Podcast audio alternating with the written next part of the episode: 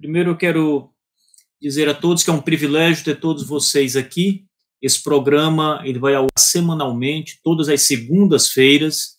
Agora, antes de começar, pessoal, vamos é, é, iniciar com ouvindo a, a, uma música que há muito tempo foi cantada pelo grande reformador Martinho Lutero.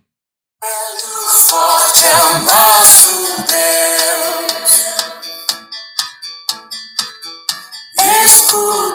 boa espada, com seu poder defende os seus. A sua igreja amada com força e com furor, nos prova tentador, com artimanhas traz e astúcias infernais. Iguais não há na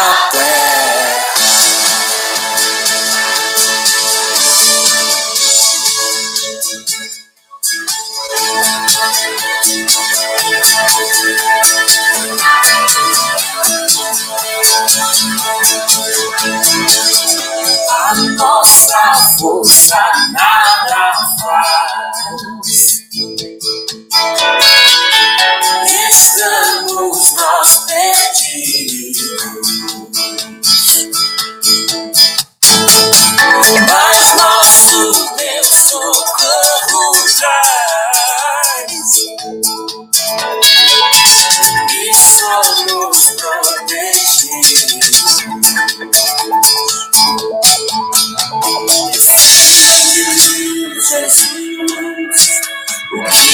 venceu na cruz, Senhor do sal do que sendo próprio Deus, triunfa na batalha.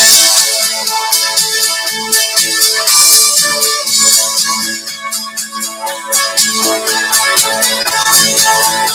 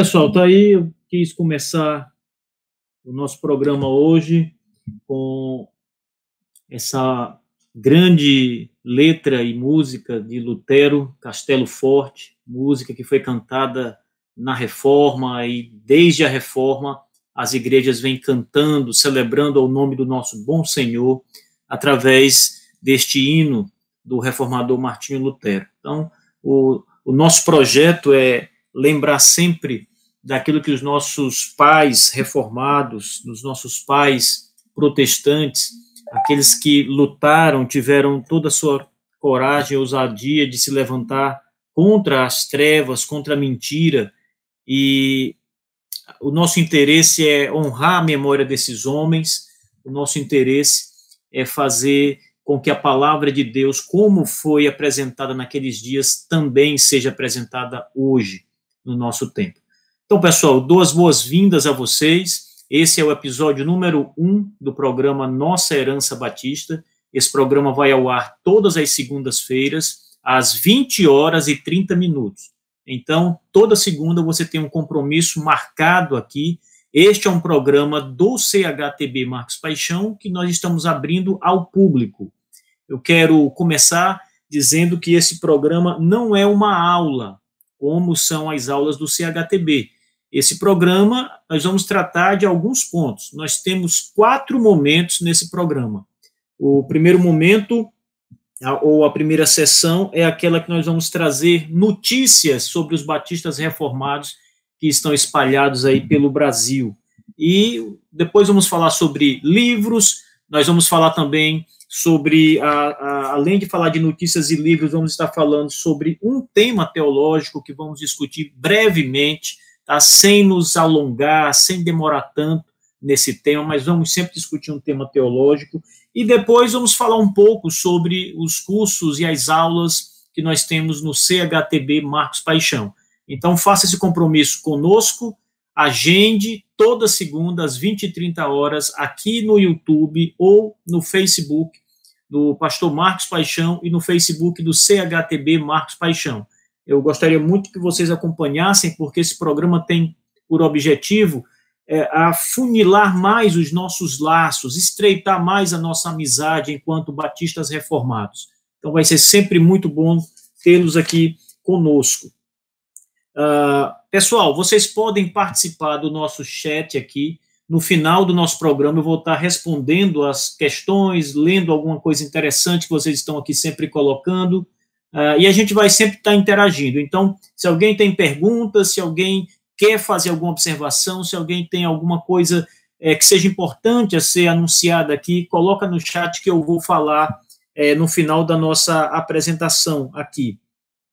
Então, pessoal, uh, o, o programa Nossa Herança Reformada, ele tem como um dos objetivos trazer notícias sobre os batistas reformados no mundo, nós vamos conhecer o que tem, o que está se passando com os nossos irmãos batistas reformados na, em outras partes, no Japão. Quero mandar um abraço para o Glauber, que está nos assistindo agora lá no Japão. Agora no Japão são 8h40 da manhã. Então, um forte abraço para o nosso irmão Glauber. Abraço para os nossos irmãos que estão assistindo em Portugal também.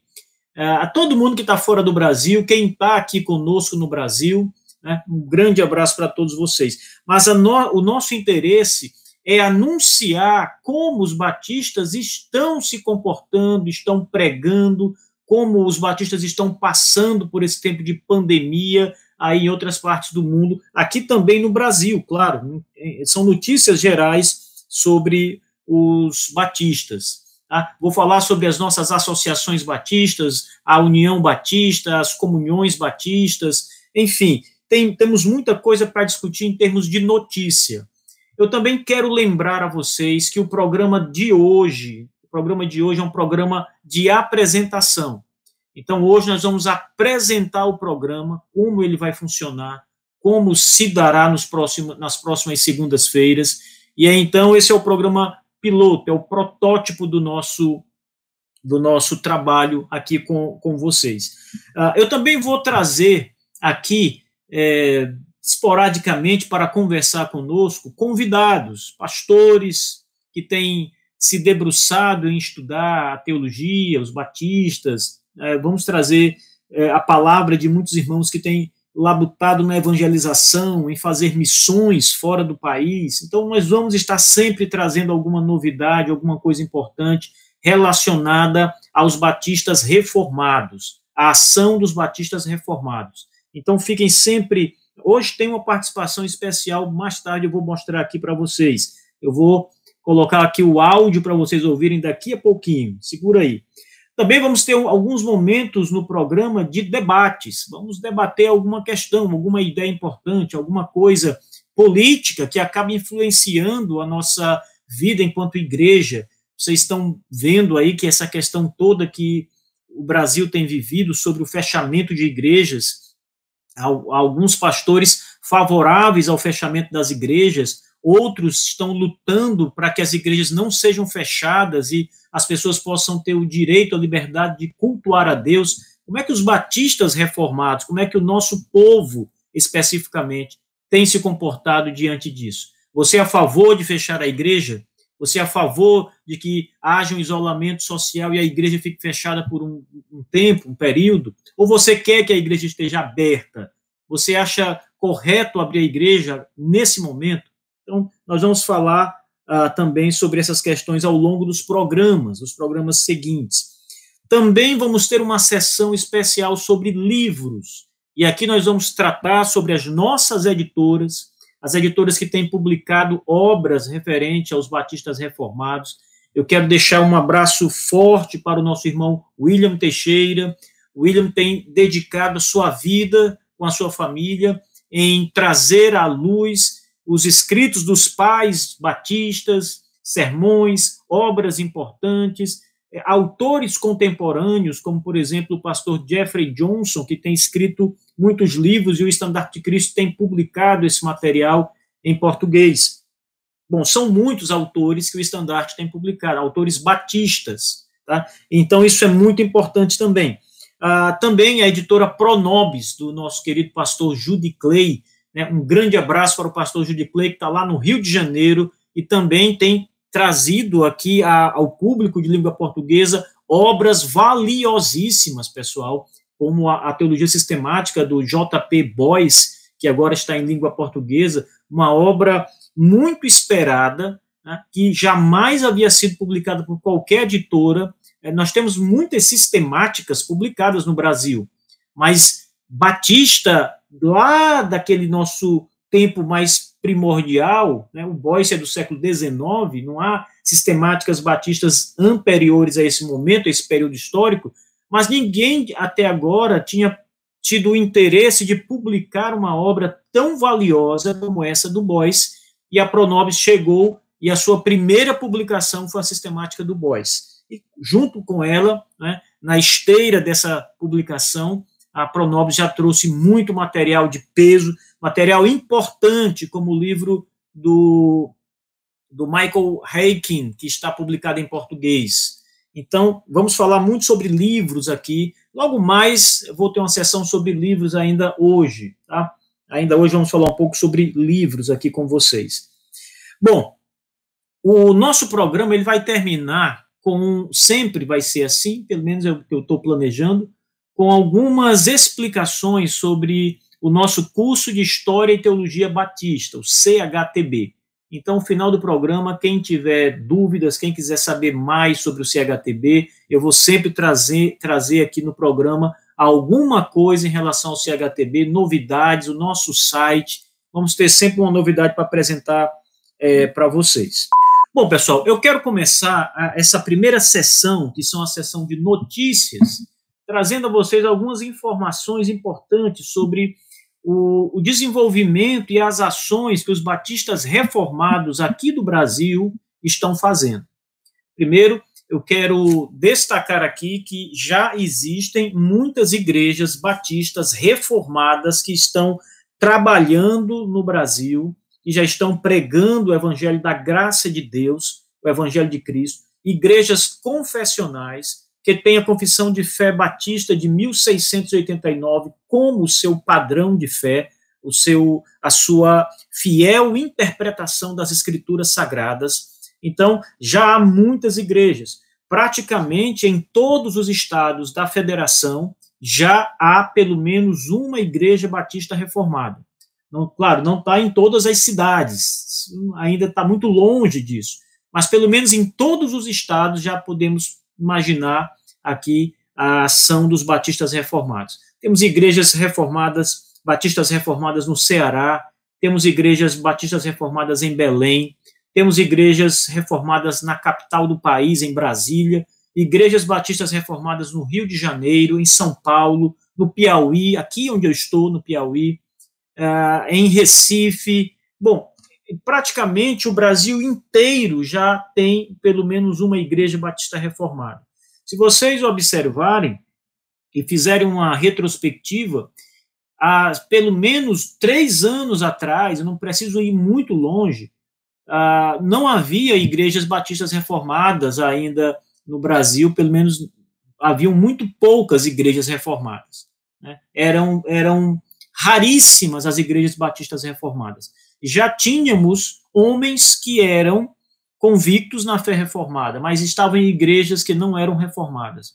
Então, há cinco, seis anos atrás, há dez anos atrás, nem igreja batista reformada poderia se encontrar, senão com muita dificuldade. Mas hoje esse cenário já mudou bastante e já temos aí muitas igrejas batistas reformadas espalhadas pelo nosso país. Essas igrejas, elas têm trabalhado em união. Então, há uma, uma unidade, muitas igrejas estão é, unindo o, o, seu esforço, o seu trabalho, é, como os batistas no passado fizeram, sempre fizeram isso, trabalharam com essa ideia de associação, né, para que as igrejas possam mutuamente cooperar umas com as outras, a juntar as suas ações para levar o evangelho adiante, né, com mais facilidade, e os batistas têm feito isso. No Brasil, nós temos, por exemplo, a União Batista Reformada 1689. A União Batista Reformada, ela está aqui no Piauí, ela é composta por um número de sete igrejas e congregações, todas batistas reformadas, todas alinhadas com a Confissão de Fé de 1689, são lideradas por pastores, homens que o Senhor Deus tem levantado e que há já algum tempo tem trabalhado firmemente para disseminar o evangelho da graça de Deus adiante. Essas igrejas têm cooperado, têm participado de reuniões, os pastores têm se encontrado para momentos de oração para exposições bíblicas, para aconselhamento mútuo pastoral. Olha, o preço disso, pessoal, é muito alto. O benefício de pastores se juntarem para conversar sobre o seu ministério, sobre o andamento da igreja, para sentar uns com os outros e orarem a Deus, pedindo sabedoria, pedindo uh, entendimento, pedindo condições de levar o evangelho adiante, essas coisas são o evangelho da graça de Deus. Os pastores precisam de momentos assim. As associações de pastores e de igrejas precisam de momentos como esse, para que haja fortalecimento mútuo, crescimento mútuo. Todas as reuniões que eu participei até hoje, em todas essas reuniões, todos, sem exceção, todos os pastores, diáconos que foram convidados, presbíteros, ah, muitas igrejas têm mais de um presbítero, mais de um pastor, e todos, sem exceção, saem fortalecidos, saem desejosos de trabalhar na obra de Jesus Cristo, de levar o evangelho às pessoas fora dos muros da igreja, todos sem exceção. Então perceba que essa essa unidade, ela é muito proveitosa para a igreja. Ela é saudável, ela é proveitosa para o pastor. Alguns ministros estão sozinhos. Nós temos encontrado testemunho de pessoas aqui conosco, mais próximas, que sempre dizem, dizem assim: Pastor, eu me sinto sozinho, pastor. Só eu não tenho ninguém para conversar, para receber um conselho teológico, para tratar alguma questão, porque a minha fé, a fé que eu compreendo, sou eu na minha cidade. Então, quando os pastores reformados se juntam e as igrejas se juntam para momentos como esse, isso é de fato muito, muito bom. No Brasil, nós temos também, lá no estado de Pernambuco, a Comunhão Batista Reformada de Pernambuco. Ah, ali já há algumas igrejas batistas reformadas que estão juntas, que estão trabalhando, cooperando conosco. No ano de 2019, estes irmãos estiveram conosco aqui no Piauí, vieram para um encontro que foi organizado pelos batistas reformados do Piauí, estiveram participando, se organizando. Hoje, pela graça de Deus, estes irmãos estão organizados e eles já são um grupo mais unido. Juntos, pastores, igrejas trabalhando, difundindo a fé evangélica, difundindo as doutrinas da graça de Deus. Nós temos também uma comunhão batista reformada no estado do Pará, em Belém. Essa comunhão batista reformada, ela também tem trabalhado muito nessa região do Brasil. As igrejas têm se unido, eles têm cooperado mutuamente, fazem reuniões frequentes e toda essa unidade, meus irmãos, toda essa unidade, ela é por demais valiosa e proveitosa para o crescimento das igrejas e para a edificação dos seus ministros do evangelho. Eles estão agora tendo um ombro amigo, eles agora podem receber conselhos, eles agora podem ouvir uma pregação de um colega, eles agora podem caminhar juntos. Essa cooperação é valiosíssima, muito, muito importante de fato. Então, a primeira notícia que eu trago é desse crescimento dos batistas reformados no Brasil, dessa unidade que está a cada dia crescendo. Você pode perceber isso nos grupos de WhatsApp, de, do, do Telegram. Já há muitos grupos de batistas reformados, batistas particulares, batistas 1689, etc. Então, o, os nossos irmãos estão se unindo, se juntando, abraçando a fé, e isso é muito importante.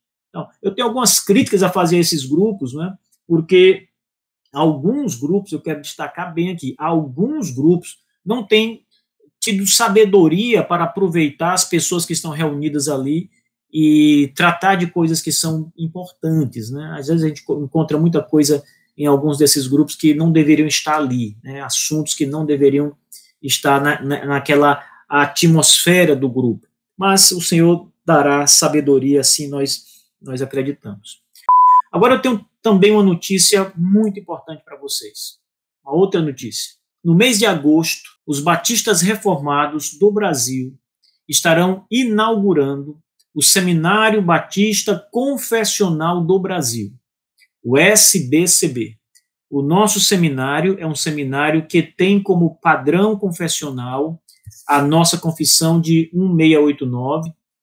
O seminário ele é um parceiro do seminário norte-americano, o Covenant, Covenant Baptist Theological Seminary, que é presidido pelo Dr. Samuel Waldron, nos Estados Unidos. Dr. Waldron esteve no Brasil, esteve conosco em dezembro do ano atrasado, uh, firmamos as parcerias aqui no Brasil. Eu estive com o Dr. Waldron no Equador, estive com o pastor Jorge Rodrigues e com o, o o nosso irmão equatoriano, que tem trabalhado muito lá no Equador. O Equador tem sido um forte parceiro do Brasil. Então, eu quero também pedir que vocês estejam em oração pelos nossos irmãos equatorianos, batistas reformados.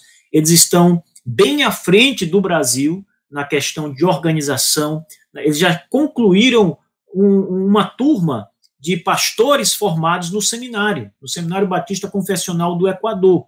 E agora nós estamos no Brasil para começar a primeira turma e temos um, uma equipe de professores, pessoal, da mais alta qualidade. Eu sempre tenho dito às pessoas que têm nos procurado para falar sobre o seminário: gente, não percam essa grande oportunidade. O Seminário Batista Confessional do Brasil é uma porta que Deus abriu aqui para nós. Satanás tentou fechá-la. Satanás tentou barrar este projeto mas Deus não permitiu. Portanto, é uma graça derramada sobre o povo batista brasileiro.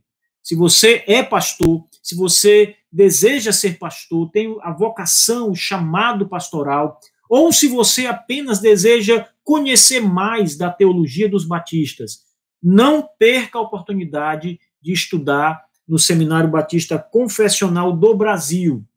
Não perca. Eu estou aqui hoje com a blusa do nosso seminário, né? Aqui tem o brasão do, do Seminário Batista Confessional do Brasil, aqui o brasão do Covenant, que é o nosso parceiro nos Estados Unidos. Bom, todos os professores do Seminário Batista Confessional do Brasil virão dos Estados Unidos e ministrarão aulas aqui no Brasil em uma semana intensiva de estudos. E quando eu falo intensiva, pessoal, eu não estou exagerando. Manhã, tarde e noite teremos aulas, teremos provas, teremos trabalhos, teremos muitas atividades nesta semana intensiva. Eu participei do Seminário Batista no Equador, eu sei como funciona as atividades, os trabalhos, é, é algo preciosíssimo, irmãos, é um tesouro estar participando de um grupo como esse. E as pessoas que estiverem conosco serão grandemente abençoadas, ninguém vai se arrepender, porque é um tempo de grandes bênçãos, irmãos. É, é, é um seminário que não visa somente a formação teológica, mas há todo um trabalho de espiritualidade, há todo um trabalho pastoral para além das questões da teologia. Então, preparem-se, as matrículas do seminário já estão abertas, você pode entrar no nosso site do seminário www.sbcb.com.br. Entra no nosso site, dá uma, uma faz uma, uma vistoria no site, olha o nosso site, entra em cursos e você vai ver lá o que nós oferecemos. Nós temos hoje o curso de formação em teologia. Esse é o curso para quem ainda não tem o curso de teologia e quer ser um, um estudante de teologia para futuramente estar no ministério pastoral. Esse é o curso que vai treinar você para a, esta atividade, ser pastor da igreja. É a formação teológica básica que você precisa. Mas nós temos também o Master of Arts in Baptist é, Reformed Baptist Theology. É o nosso mestrado em teologia batista reformada. O mestrado ele tem uma exigência acadêmica maior do que o curso de teologia. Então, para fazer o mestrado, você precisa ter um curso de teologia de pelo menos três anos e meio, ou ter qualquer outra formação superior, mesmo em outra área, em outra uh, ciência, ainda que não seja teologia, se você for formado, por exemplo, em, em direito, matemática, seja o que for, você pode fazer o mestrado conosco. Nós seguimos o mesmo padrão, os mesmos parâmetros, as mesmas regras que estão lá no Covenant nos Estados Unidos. Então, na verdade, o, o, nosso certificado ele é chancelado, ele vem do Covenant para o Brasil. Então, é, é algo de fato muito valioso. Então, não perca, pessoal. No mês de abril, nós estamos com um desconto na matrícula. Você faz sua matrícula, paga a sua matrícula e Somente em agosto, quando as aulas começarem, você começa a pagar as mensalidades. São 12 mensalidades por ano. Então, nós temos aqui, uh, estamos apresentando para, para o Brasil, para os batistas do Brasil, essa graça maravilhosa que o Senhor derramou sobre nosso país, que é o Seminário Batista Confessional do Brasil. Então, isso é uma ótima notícia, pessoal. Há muito tempo eu estava querendo dar essa notícia. Esse ano, graças a Deus, as coisas deram tudo certo. Né? O, o, ano passado, essa pandemia acabou atrapalhando o nosso, a nossa estreia como seminário, então tivemos que remarcar para esse ano e há toda uma agenda que precisou ser reconfigurada, refeita. São muitos professores reagendando datas para vir ao Brasil. Então, tudo isso leva tempo, de modo que adiamos por um ano a inauguração do Seminário Batista Confessional do Brasil. Mas, com a graça de Deus, em agosto, estamos aí já operando. Inclusive, a nossa turma de mestrado e a turma de teologia já temos muitos alunos matriculados, vários alunos matriculados, tá? Então é isso. Se tiverem perguntas, usa o nosso chat aqui que eu vou responder as perguntas no final. Bem, só mais uma questão sobre o seminário, pessoal. Há uma modalidade no seminário que é a modalidade de ouvinte. Então, se você é, não tem a formação mínima que é exigida para fazer o curso, formação, é, você não terminou o seu segundo grau ainda, né, se você não quer ser pastor, mas quer aprender mais teologia, então você pode ser um aluno ouvinte do seminário. O aluno ouvinte ele não será obrigado a entregar as atividades ele não precisa fazer trabalhos, ele não precisa é, cumprir a carga de leituras obrigatórias do seminário, mas ele tem que assistir às aulas do seminário. Então, a mensalidade é 50% mais barata para as pessoas que são ouvintes. E o certificado, claro, vem como ouvinte. Então, ele não dá a você a, a mesma qualificação que os demais títulos do seminário vão lhe, lhe proporcionar. Tá bom? Então, qualquer pergunta sobre o seminário, qualquer pergunta sobre a nossa Associação Batista dos Estados aqui no Brasil, coloca no chat que nós vamos estar respondendo logo mais. Agora eu tenho uma sessão interessante para falar com vocês, que é a sessão de livros. Eu tenho algumas dicas aqui de materiais importantes para vocês é, nesse dia. Primeiro, eu acho que vocês já devem ter visto, o, a editora O Estandarte de Cristo anunciou hoje o lançamento de dois livros de uma série longa que vai sair, com a graça de Deus, nos próximos anos, então, começando agora, nesse ano, próximo mês, que são é, vários volumes com um comentário, um comentário detalhado, um comentário histórico-teológico da Confissão de Fé Batista de 1644, a Confissão Londrina. Nós vamos tomar as principais edições da Confissão, 44, 46, e vamos estar analisando a sua teologia e a história por trás de tudo que acontece, de tudo que foi declarado ali. Então, esse é um trabalho que eu já venho fazendo há muito tempo e agora, convencido por muitos irmãos, sendo incentivado por muitos irmãos, nós decidimos colocar isso em papel, no formato de livros e apresentar para vocês. Creio que será mais um material que vai contribuir para os estudos, para a formação de vocês, no conhecimento teológico de vocês, mas especialmente no que diz respeito aos batistas, ao conhecimento da teologia dos batistas. Então, adquiram esse livro. O William Teixeira, que é o editor né, da, dessas obras, ele disse hoje para mim que o livro não está na pré-venda ainda, mas já está sendo anunciado porque deve entrar na pré-venda nos próximos dias. Então, talvez daqui a uma semana, ou talvez até menos, o livro já possa ser aí reservado, né? Por vocês. Adquiram material, material valioso que está sendo lançado. São dois volumes. O primeiro volume trata sobre a introdução histórica da confissão de fé, eu vou apresentar tudo é, que diz respeito à elaboração dessa confissão de fé, os pontos importantes, né? não dá para apresentar tudo, óbvio. Sempre é um detalhe ou outro que vai ficar ali sem a nossa observação. Mas eu procurei reunir a, as questões que são realmente de suma importância e que não poderiam ficar de fora na elaboração desse documento importante é a primeira confissão dos batistas reformados, a primeira já publicada.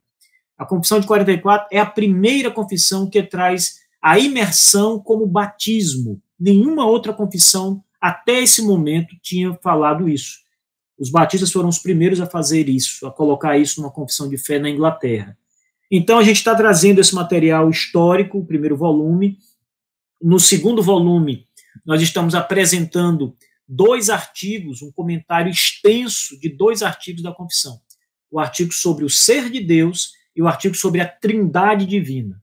Então, é isso que está chegando em suas mãos em breve, se o nosso Deus gracioso assim permitir. Eu também tenho aqui uma alegria muito grande em anunciar a editora O Estandarte de Cristo, pessoal. Como eu disse para vocês no, no princípio, o Estandarte de Cristo tem sido um instrumento valioso que Deus tem usado para fortalecer, eu diria, recriar os batistas no Brasil. Porque desde o nascimento dessa editora, começou como um site que publicava textos, né, ele traduzia textos, colocava textos ali na editora, disponibilizava tudo gratuitamente, né, de graça, e aí muita gente, eu fui uma das pessoas muito beneficiadas na, pela editora Estandarte de Cristo, o William conversou comigo logo naquele primeiro período, ele me conheceu, nós nos conhecemos ali pela internet, nos conhecemos pessoalmente aqui no Piauí. Ele veio aqui no evento que a Associação Batista Reformada aqui do Piauí realizou, e nós tivemos o privilégio de nos encontrar. Mas pela internet já tinha uma década de amizade, de uma boa amizade. Então, o, desde então, o William tem trabalhado junto com a sua esposa Camila, um abraço para Camila. Eles têm trabalhado muito forte, se empenhado com muita dedicação em trazer publicações de peso, pessoal. Olhe, esta editora precisa das nossas orações. Orem por esse casal que tem trabalhado com afinco para colocar nas suas mãos teologia batista reformada. Se não fosse o estandarte de Cristo, pessoal, eu digo isso sem medo de estar falando aqui qualquer verdade.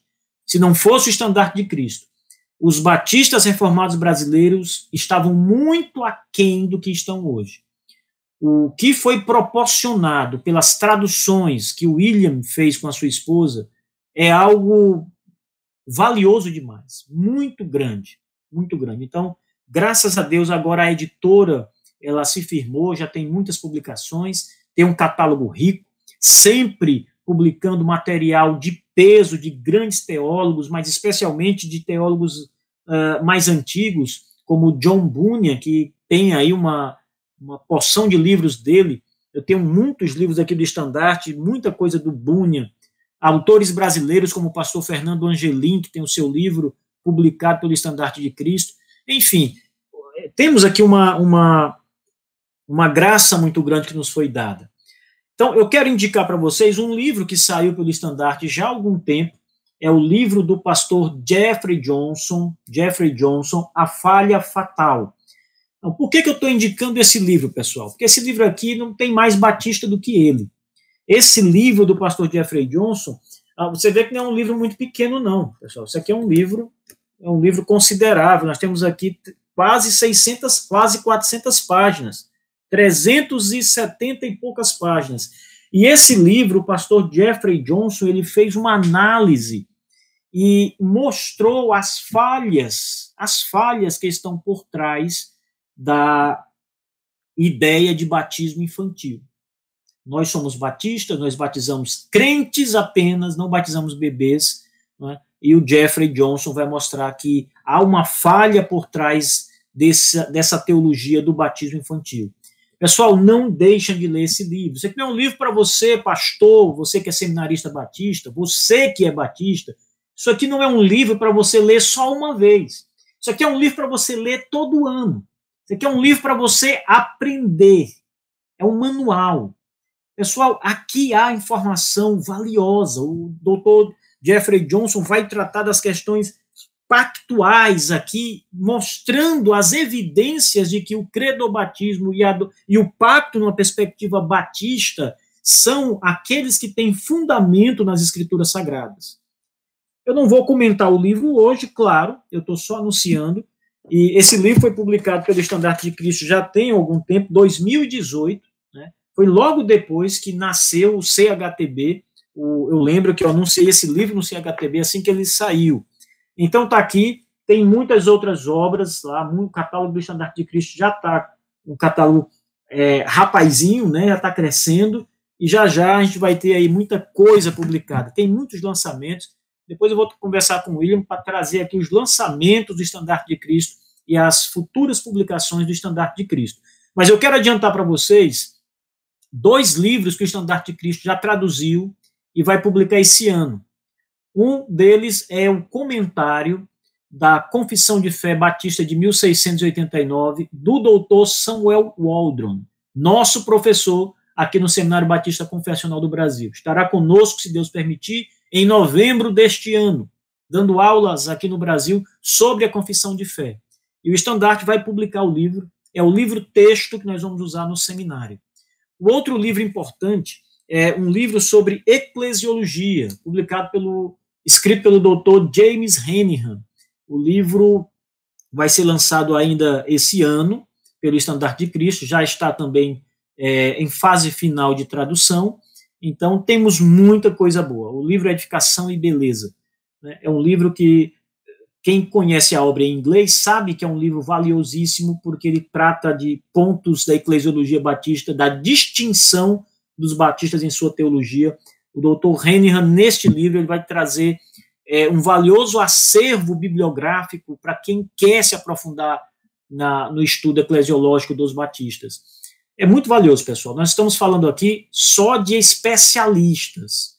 Nós estamos falando aqui da, da nata dos batistas reformados, dos teólogos vivos batistas reformados. Então, parabéns, que Deus abençoe a editora Estandarte de Cristo. Eu também quero falar aqui sobre a editora Pronobis. Olha o livro da Pronobis aí. Pronobis é, tem um catálogo de livros publicados, nasceu é, depois do estandarte, tem um ano de. comemorou um ano agora, inclusive, né, nós vimos aí toda a comemoração. na internet, pastor Judy Clay, toda a sua equipe, todas as pessoas que trabalham na Pronobis, alegrando-se no Senhor por um ano de publicações. E todos os livros que a Pronobis lançou até agora são, de fato, um tesouro da fé batista. Nós temos uh, o livro que a Pronobis lançou, que eu citei no princípio desse, dessa nossa é, atividade aqui, o, a sistemática do James Boyce. Pessoal, está saindo uma nova edição da sistemática do Boyce, capa dura, linda, linda. E essa sistemática do James Boyce, sistemática batista, vai chegar longe. Todo pastor batista vai ter um livro desse nas mãos. Nós vamos levar esse livro adiante. Sistemática do James P. Boyce, James Pettigrew Boyce. Agora, eu quero destacar hoje, nas publicações da Pronobis, esse livro, é um livro pequeno, é um livro escrito pelo William Carey, que foi pastor batista inglês, pastor batista calvinista, reformado, ali da Inglaterra. E o William Carey, ele é conhecido como o pai das missões modernas. Esse homem lutou para levar o evangelho às pessoas que estavam no outro continente. Aqui, no caso, ele leva o evangelho para a Índia. Ele vai até aquele país e leva aquele país a palavra de Deus. O ministério do William Carey foi um ministério influenciador. Centenas de pastores foram influenciados e se tornaram missionários. Centenas de homens, milhares, eu diria, de homens, no tempo de vida de William Carey, foram despertados para a obra missionária para contribuir com missões, para criar agências de missões, para ir ao campo missionário. William Carey tem aquela famosa frase que ele disse, que é mais ou menos assim. Aqui no livro ele diz essa frase, mas ela é mais ou menos assim: o missionário é aquele homem que desce no fundo do poço. Ele vai lá nas partes escuras, mas a igreja está com, segurando as cordas ela participa da missão, ela está lá colaborando, cooperando, e essa cooperação vem de muitas formas. Ela vem através da oração, ela vem através da contribuição financeira para sustentar os missionários que estão fora, suas famílias, de muitas formas.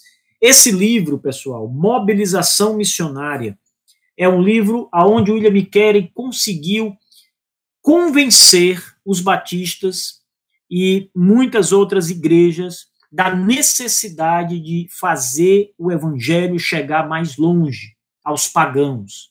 E aqui estão as argumentações do William Carey irrefutáveis. Olhe, não desprezem esse livro pelo seu tamanho, pelo número de páginas. Esse livro é riquíssimo, pessoal. Se você ler esse livro e, não, e o seu coração não arder para fazer missões, para ajudar missões, para evangelizar, se a sua igreja não for despertada com a leitura dessa obra, desse pastor, se os argumentos dele não lhe convencerem, você pode ter a mais certa, a mais absoluta certeza de que o seu coração está congelado. E você precisa que o Senhor Deus aqueça seu coração e desperte você desse sono mortal. Muita, muito bom esse livro do William Carey, tá? Bom, tem uma outra editora que eu quero também anunciar aqui, com muita alegria, é a editora Teófilos, editora do nosso irmão Francisco Tourinho, Tourinho que é conterrâneo meu, Tourinho é de Teresina, aqui no Piauí, e nem, eu não sabia disso, sobre outro dia tive uma live com ele e ele me disse que era de Teresina e não sabia dessa informação. Mas o Tourinho, ele mesmo publicou um livro, um livro muito afamado, muito conhecido. Esse livro aqui, pessoal, do Tourinho, Calvinismo Explicado. Então, esse livro, eu já vi muita polêmica em torno desse livro. E eu quero destacar uma coisa com vocês. O Brasil tem um grande teólogo, um grande pensador reformado, clássico, calvinista clássico, chamado Francisco Tourinho. Esse homem tem uma mente privilegiada. Deus tem dado graça a esse homem, porque o que ele escreveu aqui e a, os vídeos que eu já vi do Tourinho são de fato graciosos. Agora eu quero destacar um livro da editora Teófilos, da editora do, do Tourinho, a doutrina da predestinação absoluta. Então, eu coloquei outro dia um, uma, um comentário no Facebook que eu não ia ler esse livro agora. O Tourinho mandou esse livro para mim.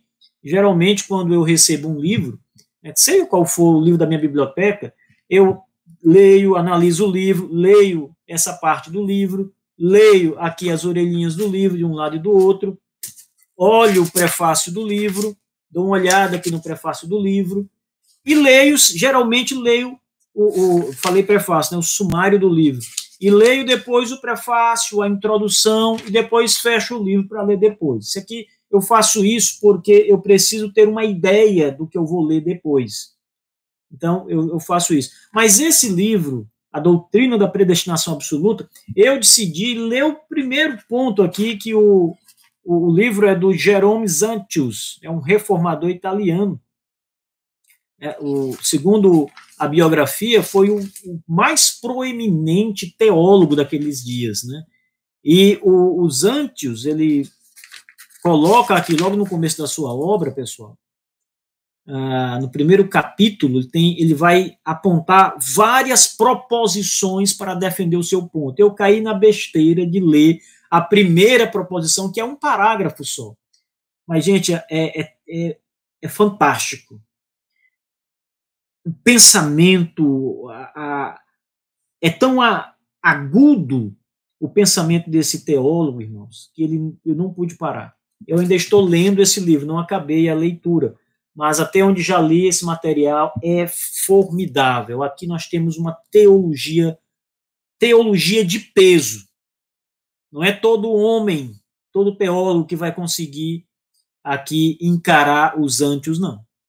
Então, se você quer entender sobre predestinação, sobre presciência de Deus, sobre decreto, todas estas coisas, sobre a vontade do homem e a vontade de Deus, sobre a permissão de Deus, leia essa obra, pessoal aqui, isso aqui é potente. É tutano, como a gente chama aqui no Nordeste. Tem caldo, vale a pena. Bom, e finalmente, pessoal, eu quero indicar uma leitura mais essencial para o momento. É o livro publicado pela editora Fiel, o livro do John Piper, o livro Coronavírus e Cristo. Eu quero indicar esse livro esse livro do John Piper é um livro também pequeno, né? você lê isso aqui em dia, né?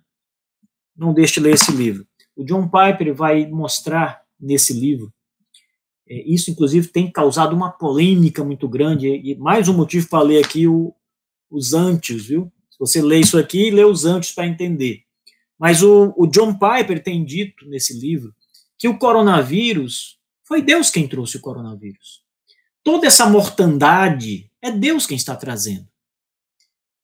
Nós estamos aqui no Brasil com 340, 330, já perdi a conta, mil mortos, 340 mil mortos. Se os números estiverem corretos, isso também é duvidoso, temos aí um número muito grande.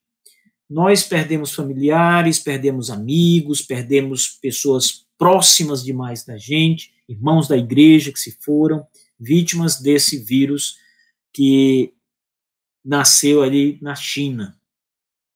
E o doutor John Piper vai dizer que a mão de Deus é quem está fazendo tudo isso. E muita gente não acredita, acha que isso é uma blasfêmia. Leia esse livro do John Piper. Esse livro vai trazer consolo. Como você tem encarado o coronavírus? Como você tem olhado para o coronavírus? leia esse livro. Então, esse é um livro, eu não estou aqui anunciando, é a editora Fiel hoje. Não tenho nada contra a Fiel, é uma editora maravilhosa, mas hoje eu estou anunciando este, este livro da Fiel. Eu estou anunciando Coronavírus e Cristo. Então, leiam esse material, pessoal. São essas as indicações que eu tenho para vocês hoje de livros, tá? E chegamos agora no momento importante do nosso programa, pessoal, que é um, um tema teológico que eu quero tratar com vocês. Nós estamos já com 50 minutos de, de live, né? Temos, olha, compartilhe a nossa live, você que está nos assistindo, compartilhe. Eu quero também deixar aqui algo claro. Os próximos programas terão um tempo bem menor do que esse. Esse aqui é o primeiro, a gente vai, vai ser maior um pouco, mas os próximos programas terão duração em média de 45 minutos, aproximadamente. Esse a gente vai estourar um pouco, porque é uma apresentação do nosso conteúdo aqui.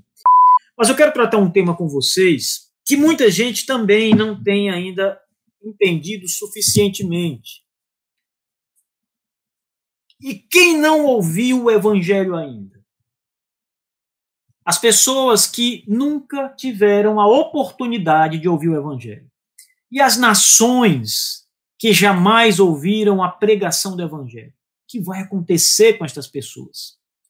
O Brasil tem apenas 500 anos que o evangelho chegou aqui, na verdade, o catolicismo chegou aqui, mas até então, até antes disso, já existiam povos aqui, tribos indígenas, né, nações indígenas. Essas pessoas nunca ouviram falar de Deus, do Evangelho. O que vai acontecer com esses homens e mulheres e crianças, essas pessoas todas que morreram sem jamais ter ouvido o Evangelho? A nossa confissão de fé, confissão de 1689, fala sobre isso claramente no capítulo 20, o Evangelho e a extensão da sua graça, e no parágrafo terceiro. Eu vou ler só um trecho para vocês. Prestem bem atenção. A revelação do Evangelho aos pecadores, feita em diversas épocas e por diversos lugares, com a adição de promessas e preceitos para a obediência requeridas nele, em relação às nações e pessoas aos quais é concedida, acontece meramente a partir da soberana vontade e beneplácito de Deus. Vocês entenderam o que os batistas disseram aqui nesse parágrafo terceiro, logo aqui no começo? Eles estão dizendo que aonde o evangelho chega, se o evangelho chega na Índia, se o evangelho chegou no Brasil, aqui há 500 anos atrás, se ele chegou na Europa bem antes, se ele não chegou em determinado lugar ainda, todas estas coisas estão debaixo da vontade de Deus. Ninguém é salvo sem ouvir o evangelho e crer em Jesus Cristo. As obras da criação não podem salvar o homem. Você não pode olhar para o céu imaginar que existe um Deus e você é salvo porque você crê em Deus. Que Deus você crê? A salvação é em Cristo. Você precisa crer em Jesus Cristo. Confessar o nome de Jesus Cristo. Não há salvação sem Cristo. Você não pode crer em Deus e não crer em Jesus Cristo. É impossível isso. Algumas pessoas tendem a dizer que os índios creem em Tupã. Eu já ouvi um pastor falando isso para mim, um pastor batista, para vergonha nossa, um pastor batista falando isso para mim, que nós, os índios olham para a natureza, olham para o céu, para a selva, e eles dizem o seguinte: quem fez tudo isso é Tupã. Então, para eles, o Deus Todo-Poderoso é Tupã. E o entendimento de alguns é que esses homens são salvos porque eles apenas trocam o nome de Deus por Tupã tolice. Isso é falso. Falso. Se não houver a pregação do evangelho, se o evangelho da graça de Deus não chegar até estas pessoas, elas não serão salvas. Todos os homens e mulheres em todo lugar que morreram sem ouvir o evangelho foram condenados. E ninguém pode dizer, mas eu não tenho culpa, o evangelho nunca chegou. Não importa. Não importa. O evangelho vai chegar aonde Deus quer que ele chegue. Veja o que os batistas estão dizendo. Uh, em relação às nações e às pessoas aos quais é concedido que o evangelho chegue. Veja, acontece, o evangelho só chega a, estes, a estas pessoas meramente a partir da soberana vontade e beneplácito de Deus. Se Deus não quiser, ele impede o evangelho de chegar em algum lugar. Tem muita gente que acha que isso não pode acontecer e que Deus não faz isso. Deus não impede o evangelho. Isso é hipercalvinismo, isso é uma loucura. Irmãos, Deus impede o evangelho de chegar quando ele quer. Ele tanto abre as portas para que o evangelho chegue aos confins da terra, como ele fecha as portas para que em determinados locais, países, o evangelho não chegue. Ele pode fechar a porta do evangelho para um país por centenas de anos e depois pode abrir essa porta. Ele pode deixar uma nação às escuras, com todos os homens sendo perdidos e condenados durante todo esse tempo, e um dia abrir a porta e o evangelho entrar lá. E os eleitos começarem a ser chamados. Deus pode fazer isso. Eu quero ler para vocês Atos. Veja, Atos capítulo 16. A partir do versículo 6, o texto diz assim: E percorrendo a região frígio-gálata, tendo sido impedido pelo Espírito Santo de pregar a palavra na Ásia. Vamos repetir. Paulo aqui, tendo sido o apóstolo Paulo impedido pelo Espírito Santo de pregar a palavra na Ásia. Versículo 6, ele diz: defrontando Mísia, tentavam ir para a Bitínia, mas o Espírito de Jesus não permitiu. Ora, veja, o Espírito de Deus não estava permitindo que Paulo pregasse o evangelho aqui na Ásia. Não estava permitindo que ele pregasse o evangelho na Bitínia. Ele estava sendo literalmente, de alguma forma, impedido pelo Espírito Santo de Deus.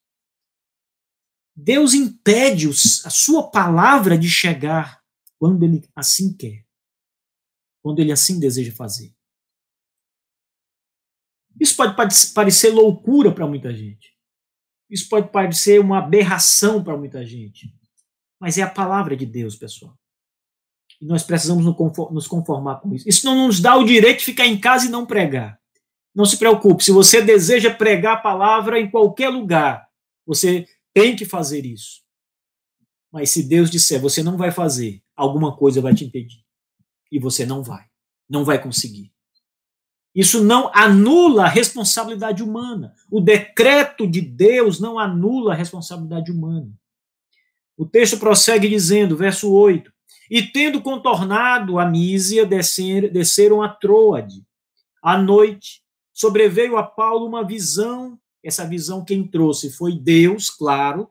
Sobreveio a Paulo uma visão na qual um varão macedônio estava em pé e lhe rogava, dizendo: Passa para a Macedônia e ajuda-nos.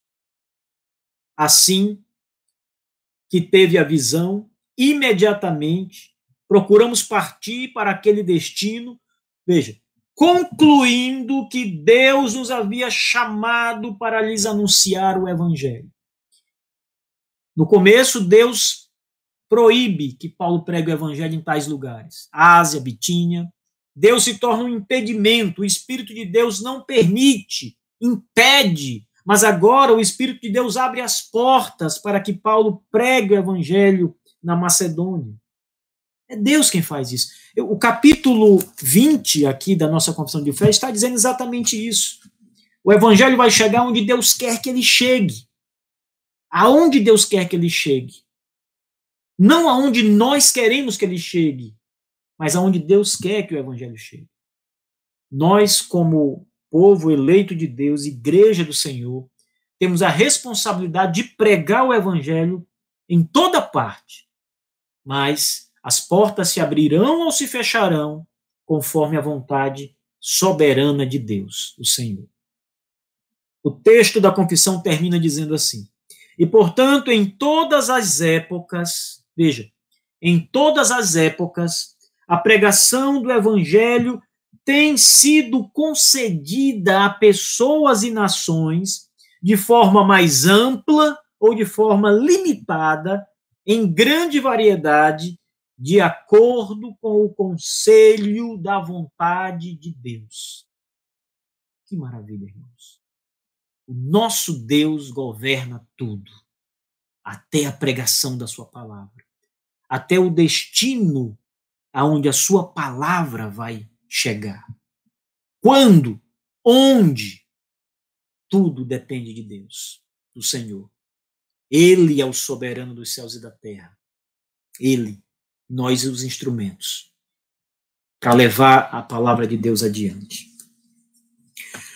Finalmente, pessoal, vamos aqui para a nossa, a nossa última sessão do Nossa Herança Confessada de hoje, o programa do CHTB aberto ao público e que vai ao ar toda segunda-feira, tá bom? Bom, o CHTB é o curso de História e Teologia Batista. Nós estamos há três anos trabalhando, nós já temos um, um catálogo com 121 videoaulas gravadas, já são 150 horas de aulas em vídeo, com muitos temas, comentário da confissão de fé, são exposições detalhadas de ponto a ponto da confissão de fé batista de 1689, a confissão de 1644.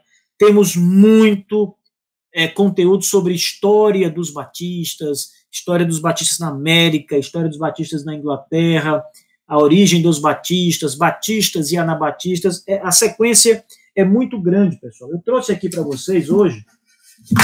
Tá? Vocês podem encontrar isso aqui facilmente no nosso site, mas eu trouxe para vocês hoje aqui só um aparato das aulas do curso de História e Teologia Batista. Nós temos hoje, hoje, todo dia cresce. Nós temos hoje 20 módulos com 121 aulas ao todo. Amanhã estamos gravando mais uma aula, vamos para 122 aulas. Toda semana uma nova aula aqui no CHTB. Então, o módulo 1, relação histórico-teológica entre batistas e anabatistas. Nós temos três aulas nesse módulo, pessoal. Módulo 2, a origem dos batistas. Mais três aulas aqui nesse módulo. Falamos sobre os batistas gerais, sobre os batistas particulares, os primórdios do movimento batista. Módulo 3, crítica à história dos batistas segundo a Convenção Batista Brasileira. São duas aulas nesse módulo, que é um módulo que eu considero muito importante para nós que estamos aqui no Brasil. Módulo 4, exposição da Confissão de Fé Batista de 1689, capítulo 1, parágrafos 1 e 2. Aqui nós temos quatro aulas nessa exposição que eu fiz. Módulo 5 o início do trabalho batista no Brasil. Temos aqui mais quatro aulas também. Módulo 6, estudos avançados na confessionalidade dos batistas. Temos aqui seis aulas, são aulas também importantes que eu falo sobre as confissões de fé, a estruturação das confissões, a teologia, uma comparação dessas confissões inclusive com aula bônus aqui nesse módulo, que é uma aula com perguntas e respostas que eu gravei para responder alguns alunos na época. Módulo 7, os batistas e as perseguições, temos duas aulas. Módulo 8, Teologia Pactual Batista. Aqui nós temos, deixa eu ver, uma, duas, três, quatro, cinco, seis, sete, oito, dez aulas nesse módulo. Esse módulo trata sobre ah, ele é um módulo maior, é o maior módulo do CHTB até, até esse momento, era o maior módulo, já tem um maior mais adiante, mas esse módulo, ele teve que ser um módulo mais alongado, porque sempre houve uma desconfiança e uma falácia em torno dos batistas de que eles não eram pactuais. Os batistas reformados não são aliancistas. Os nossos irmãos presbiterianos diziam muito isso. Então nós gravamos um módulo aqui trazendo documentos, trazendo literatura, confrontando e mostrando que a teologia pactual dos batistas é bíblica. Né? É a teologia pactual que nós devemos, de fato, confessar. O módulo 9, Exposição da Confissão de Fé Batista de 1689, capítulos 1, é, o parágrafo 3 até o parágrafo 7. Nós temos aqui é, mais umas sete, oito, oito aulas aqui nesse módulo. Módulo 10, Assembleia de 1689. Esse é o módulo histórico que nós vamos analisar os documentos, as minutas da Assembleia de 1689, Assembleia a qual o, a confissão foi adotada pelas igrejas batistas na Inglaterra e na região da Grã-Bretanha como um todo. É um módulo histórico e muito importante para entendermos contextos ali da confissão de fé. Módulo 11, o declínio dos batistas no século 17 e 18. É uma análise de como os batistas tiveram declínios naquele período e por quê? O que, que ocasionou isso? Né?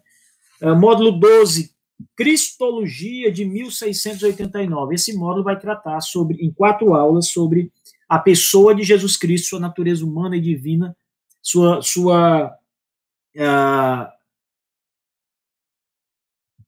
o que a confissão de fé diz sobre a Cristologia de 1689 nessas, nessas quatro aulas. Então, também é um módulo importante. O módulo 13 fala sobre a identidade batista, e aqui nós vamos estudar o landmarquismo. O, o Brasil foi um país landmarquista, batista, landmarquista por muito tempo. Talvez alguns não saibam o que é o landmarquismo. Vem para o módulo aqui para você entender. Landmarquismo é aquela ideia que propaga, dentre outras coisas, que os batistas vêm de uma sucessão de igrejas ininterruptas desde a época de João Batista, lá o profeta. Então, claro que isso não tem nem pé e nem cabeça, né? não tem fundamento nenhum. Então, temos aqui mais nove aulas que falam sobre isso aqui, inclusive trazendo livros famosos aqui e comentando esses livros, como Rastro de Sangue.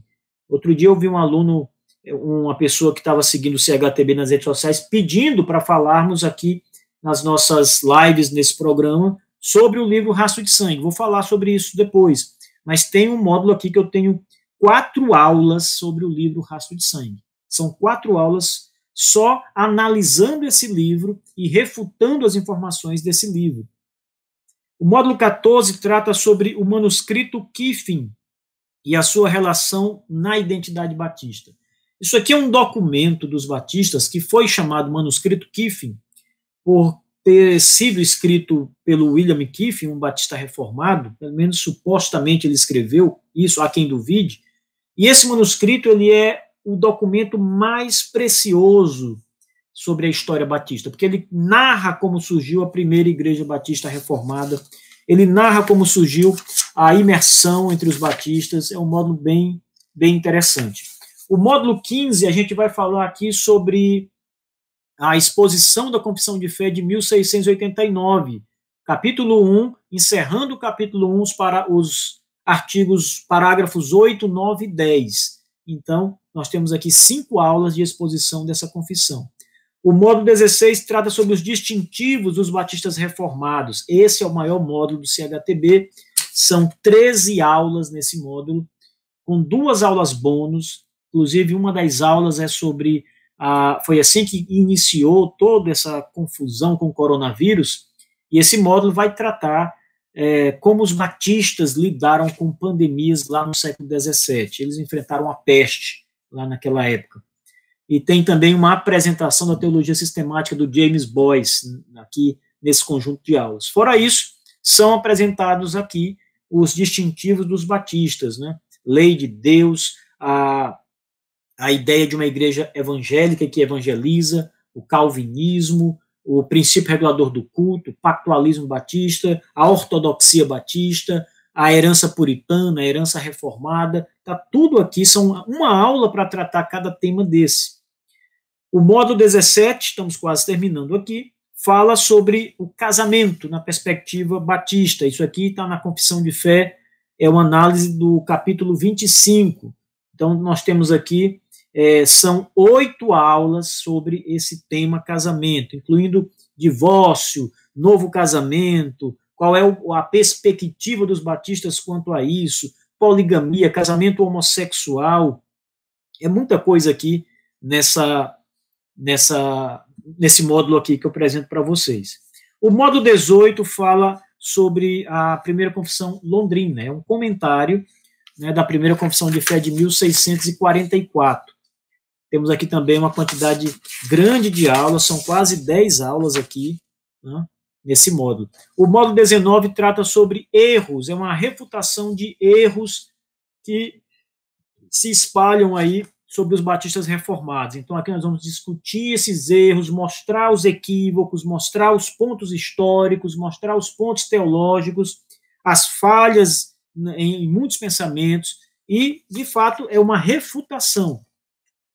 O módulo 20 é o módulo atual que está rodando no CHTB nesse momento, é, o módulo que fala sobre os clássicos da historiografia batista, os livros famosos que foram produzidos pelos batistas ao longo da sua história. Nós estamos na quinta aula, amanhã a sexta aula desse módulo vai ser gravada, e depois já temos um módulo preparado para dar continuidade aqui às nossas atividades. Então, pessoal, vocês podem assinar o CHTB, nós estamos agora com um site novo, vocês podem assinar o, o nosso site, você pode fazer assinatura mensal com cartão de crédito, é 50 reais, então você paga todos os meses. Se você preferir, você pode é, comprar o produto, todo o conteúdo que você acabou de ouvir, pagando em até seis vezes, você pode, em até 12 vezes, aliás. Você pode também é, alugar, é, perdão, assinar o CHTB por seis meses, tendo um desconto muito bom, ou por um ano. Né? E melhor, você pode dividir isso aí, pagar em 12 parcelas, você não vai nem sentir. Então, se você alugar, é, assinar por um ano, você vai ter aí um desconto muito bom, né, que vale a pena, e ainda vai ganhar um presente do CHTB. Os alunos, os assinantes que fizerem assinatura de um ano, vão ter um presente que nós vamos mandar para sua casa, aqui do CHTB Marcos Paixão. Entre em contato comigo, pode ser aqui na, na nossa live, pode ser através do, do nosso WhatsApp também, vou deixar o número já já aqui para vocês. Entre em contato comigo que a gente pode conversar e fazer esse, esse negócio. Né? Tudo, toda a transação é feita pelo site. Então você tem que entrar também no site para finalizar isso. Pessoal, o CHTB tem programas de podcasts, um programa, dois programas de podcasts. Esse, esse programa aqui vai virar um podcast, vai lá para o CHTB também, para o nosso site. Nós temos também um boletim semanal, que é um resumo da nossa aula, artigos teológicos apresentados no boletim. Então você recebe gratuitamente, você só precisa assinar nossas newsletters e receber diretamente do CHTB esses módulos. Se você estiver nas nossas redes sociais, você recebe o módulo também, o, o boletim do CHTB. Nós temos no nosso site vários artigos de teologia, né, é, reflexões, artigos mais condensados de teologia, e temos a nossa livraria do CHTB. Então você pode entrar na nossa livraria, escolher o livro que você quer, tá lá as melhores ofertas, o frete mais barato do Brasil, a entrega garantida e a satisfação garantida aqui por nós, pelo CHTB. Você compra e você recebe o material aqui enviado por nós. Então, pessoal, hoje nós vamos encerrar o nosso programa, são uma hora e 13 minutos. Eu quero apenas fazer o que eu prometi para vocês dar uma olhada no nosso chat aqui para responder é, algumas questões. Aqui tem muita gente comentou. Deixa eu ver aqui o que, que vocês estão falando aqui, pessoal. Boa noite a todos. Aqui o Augustinho diz: som tá ok. A paz, irmão. Vamos ver o que nós temos aqui. Hum, a Igreja Batista é formada de para o Pebas, ela diz: parabéns, pastor, pelo seu trabalho, principalmente nossa história batista que esconderam a verdade. Esses livros aí agora estão mostrando para vocês a verdade. Ah, o, o, a editora Pronobis publicou a obra do Michael Heiken, que eu falei para vocês agora há pouco, os primeiros batistas. Ali tem a história dos batistas apresentada, né? Então tem muita coisa para vocês conferirem aí. O Abner Campos, na Igreja Batista Reformada de Ouro Fino, Grande prazer, Abner. Sempre falo com o Abner aí, sempre vejo suas publicações na rede social. Jonas, Jonas Dias, o Renan Abreu, todo mundo está aí. Renan Abreu vai estar conosco no próximo programa, né, na próxima semana. Deixa eu ver quem mais está falando. Jani, grande abraço, Jani.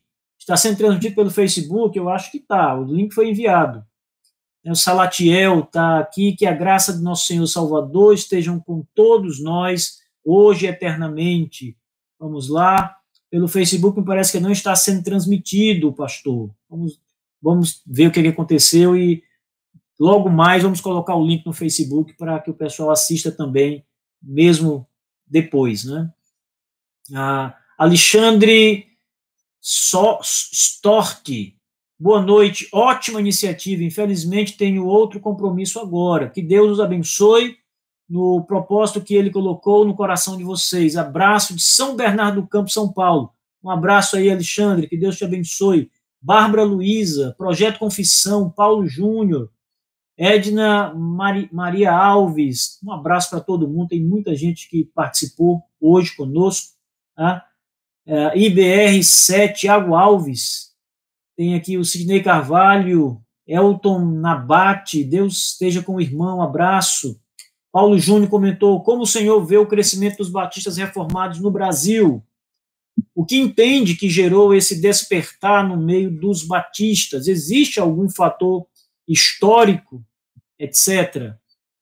Ora, o crescimento dos batistas reformados se dá Uh, um dos grandes motivos, pelo que eu disse, é o aparecimento de literatura. As pessoas não conheciam a história dos batistas, não sabiam que era batista, a pregação das doutrinas da graça a, foi abandonada pelos púlpitos há muito tempo.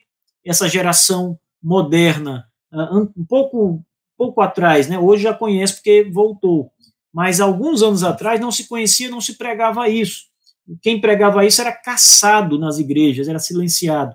Mas pela a, a, maré de publicações, pelos homens que Deus tem levantado nos púlpitos para pregar as doutrinas da graça, o motivo certamente é esse: Deus tem trazido é, a esses homens a coragem, a dedicação, o empenho para pregar o evangelho do Senhor. O que entende que gerou esse despertar no meio dos batistas? Foi exatamente isso que eu acabei de falar. É, antes de tudo, a bondade de Deus, a graça do Senhor Deus, né? o retorno à, à herança batista, né? o retorno às fontes, o retorno à teologia. Existe algum fator histórico, etc.? Olha, existe um fator histórico que fez com que a, isso, a pregação parasse de acontecer, essa doutrina parasse de ser anunciada, que foi o abandono, de fato, é, paulatino da, da pregação das doutrinas da graça. E com o ressurgimento das confissões reformadas, dos livros, de pastores começaram a pregar e a ensinar, o advento da internet é muito importante, a pregação pela rede social, as iniciativas online, essas coisas todas têm alavancado, têm despertado as pessoas para voltar aqui para a herança batista, para os, para os primórdios batistas. O Calvinismo Explicado, meu amigo Tourinho, muito feliz com essa iniciativa. Obrigado, Tourinho. Tem muita coisa boa na editora do Tourinho chegando, gente. O Perkins aí vai ser está sendo publicado pelo Tourinho. Luciano Custódio, boa noite, reverendo. Graça e paz. Deus te abençoe a cada dia nessa missão. Obrigado, Luciano. Deus abençoe você também. Elton Nabate, sou presbiteriano e sou a favor da das igrejas abertas, mas com responsabilidade e amor ou ao próximo, usando os protocolos. Igreja aberta, sim. Muito bem, Elton, nós também somos a favor de que a igreja esteja aberta e que os protocolos de segurança, como o uso de álcool, todas as medidas necessárias sejam usadas, mas que as igrejas estejam abertas. Parabéns aí pela iniciativa. Temos aqui quem mais? o olhar teológico oficial no Espírito Santo, na cidade de Vila Velha, tem uma, uma igreja batista reformada. Valeu! O Cláudio Oliveira, glória a Deus por isso. Pastor Jackson Castro, da IBR 7 Lagoas. Abraço à igreja do pastor Renan. Abraço forte para todos. Rafael Alvarenga, em Campinas, São Paulo, não tem batista reformada. Vai chegar. O Senhor é bom, sua misericórdia não tem fim. Vamos lá, temos aqui João Miguel, Elton Nabate de novo. Pastor, aqui em São Luís do Maranhão não tem, é, não tem que o Senhor conheça, tem a Igreja Batista aí, pastor Aldo. Procura o pastor Aldo, Igreja Batista Reformada em São Luís do Maranhão. Weverton Muri, talvez eu seja o único aqui no interior do Rio de Janeiro presente. Tem mais algum pastor? Bom, aí não, não sei. Espero que sim. Um abraço. É, Baixada Fluminense presente, Abner Campos, sul de Minas Gerais. Somos a primeira igreja batista reformada de Ouro Fino. Tem aqui mais, vamos lá. Muito bom esses momentos de comunhão com os irmãos e pastores reformados. Cláudio Oliveira, uh, ele fala aqui com o Elton Nabate dos Santos. Tem a Igreja Batista Reformada de São Luís, do pastor Aldo Moraes, exatamente, falei aqui agora há pouco. Evandro, Deus abençoe, pastor. Baixada Fluminense do Rio presente. Uh, benção, Márcio Costa. Eu congrego aqui na IP Divinéia, pertinho do. Pertinho, um abraço, graça e paz. Bacana, gente. Muita gente conversando, participando. É, deixa eu ver o que tem mais para baixo aqui, se tem alguma. William Teixeira e Camila são bênçãos. Orem por eles e por sua filha e seu filho. Amém. Que oremos por esse casal mesmo. O Estandarte de Cristo é a melhor editora do Brasil. Amém. Está aqui o Estandarte de Cristo também participando. Amém, meus irmãos. Muito obrigado pelo carinho, William. É isso aí, William. Continua nessa força, meu irmão. A Priscila Azevedo, boa noite. Boa noite, Priscila. Leonardo Ronda. Aí o nosso amigo, irmão Leonardo Ronda. Louvado seja o nosso grande Deus Leonardo Ronda está pregando a palavra do Senhor, ouvi uma pregação do Leonardo outro dia. Deus tem usado muito esse jovem, espero que o Senhor continue sendo gracioso com você, meu irmão. Vamos lá, o que, que tem mais por aqui? Fernando Angelim, pastor Fernando de Belém, do Pará. Grande abraço, pastor Fernando. Louvado seja Deus pelo trabalho da editora Estandarte de Cristo. Sua obra está publicada lá, pastor. Está chegando um livro novo do pastor Fernando Angelim, breve, aí no Estandarte de Cristo também. Salmeron, Salmeron está lá em, no Tocantins, grande abraço para o nosso irmão Salmeron, que está também liderando uma congregação, uma igreja ali naquele estado, que o Senhor dê graça ao nosso irmão para que ele consiga pregar o evangelho sem impedimento. Vamos lá. Tem caldo, não é? Calvinismo explicado, Tourinho. Sandro Salmodia Exclusiva, graça e paz, amados irmãos em Cristo Jesus. Rogério Gonçalves, ele diz: a responsabilidade do apóstolo Paulo era pregar, assim como a nossa, e Deus vai nos dirigir na pregação e vai aplicar a pregação àqueles a quem ele quer. Amém. É isso mesmo, pastor. A salvação pertence ao Senhor, ele está dizendo aqui. Esse tema é muito interessante, diz a Samanta Oliveira. Uh, Frederico Costa, as pessoas que nunca ouviram o evangelho não serão salvas como alguns pensam. Se assim fosse, o melhor seria não pregar o evangelho e garantir a salvação de todos. Olha aí, o pastor Frederico. Pastor Frederico tem um áudio dele aqui, eu ia esquecendo, deixa eu colocar para vocês ouvirem. O áudio do pastor Frederico, pessoal. Frederico está lá no estado do Pernambuco, e é, ele tá aqui, o pastor Frederico, ele é pastor na cidade paulista. Ele colocou esse áudio aqui para nós mais cedo. Olá, reverendo Marcos Paixão. Quero lhe desejar uma boa noite e que a paz de Deus, que excede a todo o entendimento, esteja com todos aqueles que estão assistindo ao programa Nossa Herança Batista. Quero dizer que é uma honra poder participar deste primeiro programa inaugural. Muito obrigado pelo convite, reverendo. Queridos, eu sou o pastor uhum. Frederico Costa, da Segunda Igreja Batista Reformada em Paulista, no estado de Pernambuco. E gostaria de falar rapidamente sobre a importância do programa Nossa Herança Batista. Este programa nasce para preencher uma lacuna entre aqueles de tradição batista, sobretudo aqueles que se identificam com uma confessionalidade batista reformada. Se você deseja aprender sobre a rica herança batista confessional, não perca a nenhum episódio desse programa que será transmitido toda segunda-feira, às 20h30 horas, aqui no canal do CHTB Marcos Paixão. Amados, os trabalhos da Segunda Igreja Batista Reformada em Paulista, no estado de Pernambuco, tem avançado para a glória de Deus. Louvamos ao Senhor por sua fidelidade e graça, pois, em tempos de pandemia, temos enfrentado grandes desafios. Porém, a soberania de Deus, por meio de sua divina providência, tem nos conduzido. E, em tudo isso, somos mais que vencedores por meio daquele que nos amou. Somos uma pequena congregação com pouco mais de 30 pessoas temos trabalhado fortemente por meio do ensino das Sagradas Escrituras, da Confissão de Fé Batista de 1689, do evangelismo e de obras de ação social. E com isso, a igreja local tem se fortalecido na ortodoxia, na ortopraxia e na ortopatia. Conto com vossas orações para que o trabalho da Segunda Igreja Batista Reformada em Paulista possa se expandir para a glória de Deus. Continuem orando por nós e que Deus vos abençoe, em nome de Jesus. Aí, pastor Frederico mandou esse áudio para a gente, conversei com ele hoje à tarde. Frederico está lá na igreja de Paulista. Deus abençoe seu trabalho, meu irmão. Homem cheio de sabedoria, né? Vocês ouviram o áudio dele aí.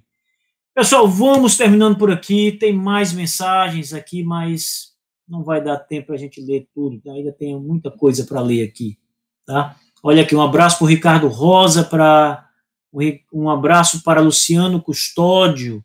Como sabemos, união faz a força, ele diz. Vamos nos unir assistindo as lives, compartilhando os podcasts, etc. Muito bem, meu irmão. Vamos fazer isso sim. Pastor Luciano Custódio, Igreja Batista Nova Esperança, em Mesquita, Rocha Sobrinho. Ah, tem aqui gente falando ainda.